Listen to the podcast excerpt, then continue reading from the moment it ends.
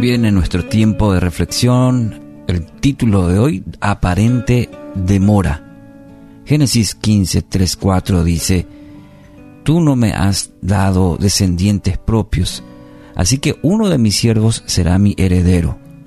Después el Señor le dijo, No, tu siervo no será tu heredero, porque tendrás un hijo propio, quien será tu heredero. Este es, es, parte del diálogo que encontramos entre Dios y Abraham. Él y su esposa Sarai habían recibido la promesa que, de que tendrían un hijo. Dios le había dado esta promesa. Aún, recordemos, en una edad ya avanzada de ambos. La promesa era, haré de ti una gran nación. Esa era la palabra que Abraham había recibido junto a su esposa. Pero parece que la espera se hizo muy larga.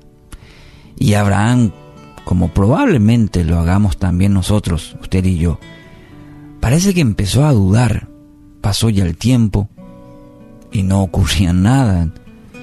Y en ese, en este contexto encontramos este pasaje en la que Abraham, y tenía aproximadamente 85 años, dice estas palabras. Bueno, ya Ipucuma, ¿eh?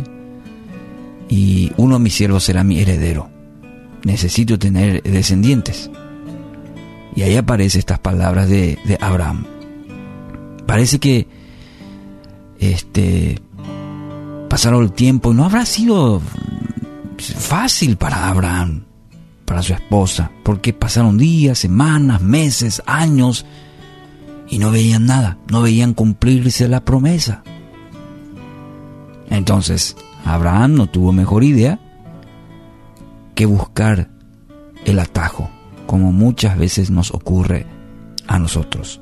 Buscar atajos. Parece el hecho de darle, queremos darle una mano a Dios. Eh, creemos que Dios está tan ocupado y se olvidó la promesa. Entonces, vamos a darle una mano a Dios. La impaciencia le lleva a Abraham a darle una sugerencia a Dios, según encontramos en el versículo 3. Mm. Ya que vos estás tan ocupado, Dios, bueno, eh, vamos a, ¿por qué no hacemos de esta manera? ¿Y qué le responde Dios? No, no, no, no, no, no. Vos tendrás un heredero, tendrás un heredero.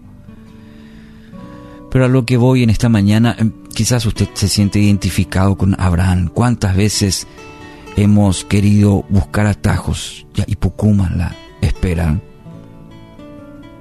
La espera se hace ya muy larga y no veo respuesta, no veo cambiar la situación. Abraham escogió creerle a Dios.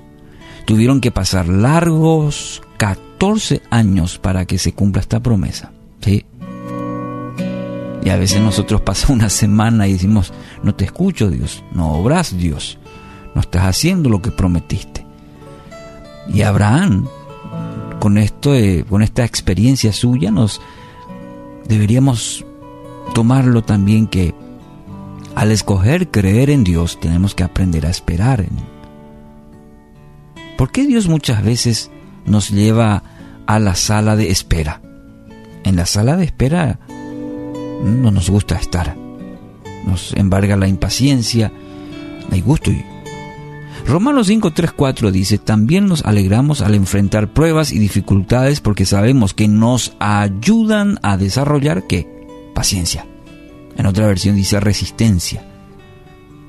Y la paciencia nos lleva a firmeza de carácter y el carácter fortalece nuestra esperanza segura de salvación. Aquí está un pasaje muy importante en nuestra vida para aprender. Las pruebas, las dificultades, mi querido, querida, nos ayudan, dice Pablo, a desarrollar paciencia, resistencia. Entonces Dios muchas veces las tiene que utilizar en nuestra vida para que aprendamos a desarrollar la paciencia, la resistencia. Y eso nos va a producir firmeza de qué? De carácter.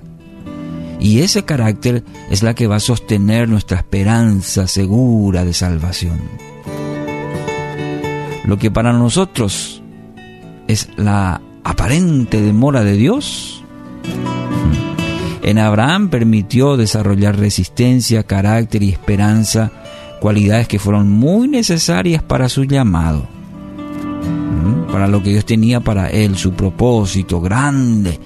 Y lo vemos a él como cumpliéndose después en la escritura. Vemos todas las promesas de Dios, Padre de multitudes, pero Dios tuvo que desarrollar en él su paciencia, su carácter y su esperanza.